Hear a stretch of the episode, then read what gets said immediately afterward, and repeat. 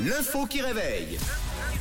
Allez, c'est jeudi avant dernier réveil de l'année dans le 6-9 avec l'info qui réveille. et un nouveau calendrier qui débarque pendant ces fêtes de fin d'année. Quelle est la particularité de ce calendrier, s'il vous plaît?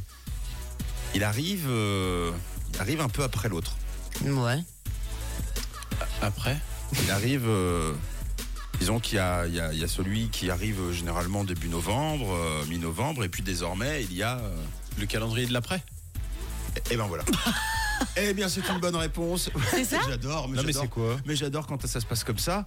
Mais je vais vous expliquer. Mais effectivement, c'est une nouveauté euh, dans les entreprises et surtout chez différentes marques, c'est de faire euh, le calendrier de l'après. T'es fort, Tom. Vous connaissez pas, il est Mais- très très fort. Mais en même temps, c'était logique. Il Ouais. arrive après le calendrier de l'après. C'est une bonne réponse. Action, réaction. Signé Tom, qui, je rappelle, sera là le 25 à minuit pour déposer le petit Jésus dans la crèche. Effectivement, de plus en plus de marques et de produits proposent le leur. C'est le fameux calendrier de l'après. Euh, Beaucoup de monde se l'arrache, euh, le calendrier de l'avant, si bien que les marques lancent aujourd'hui donc ce fameux calendrier qui débute à partir du 25 jusqu'au 31 décembre. Et oui, pour prolonger le plaisir, Marionneau, Payot, Amorena ont lancé le leur.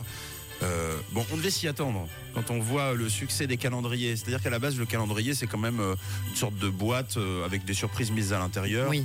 Les chocolatiers se le sont appropriés, puis ont fabriqué un, un calendrier de l'avant chocolat. Et puis ensuite, petit à petit, euh, on s'est aperçu que tout, tout le monde s'y mettait.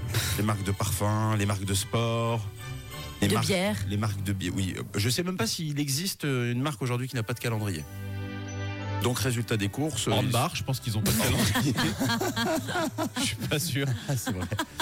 Une belle trouvaille en tout cas, euh, beaucoup moins cher en raison du nombre de cases, 7 au lieu de 24. Et à ce rythme, euh, sans doute, une marque finira bien par lancer le calendrier de l'après-après, du 1er janvier au 31 et ainsi de suite. Ah c'est oui. surtout le moyen de recycler hein, tous, les, tous les échantillons, les produits qui ne se vendent pas. Les fins de stock. Les fins de stock, etc. Donc voilà, il n'y a, pas que la magie de Noël dans la vie, il y a aussi la magie du Mais marketing. En même temps, je trouve ça cool parce que c'est vrai qu'après Noël, je trouve qu'il y a- un peu un effet gueule de bois. Je trouve Oui, que c'est vrai. Tu vrai. vois plein de monde, t'as plein de cadeaux, puis tout d'un coup, t'es tout seul. C'est la déprime. C'est un peu la déprime. Donc ça, si ça peut permettre de, de, de compenser, euh, Complètement. pourquoi pas? Mais sans calendrier de l'avant, c'est l'un ou l'autre. Je Ouais. trouve.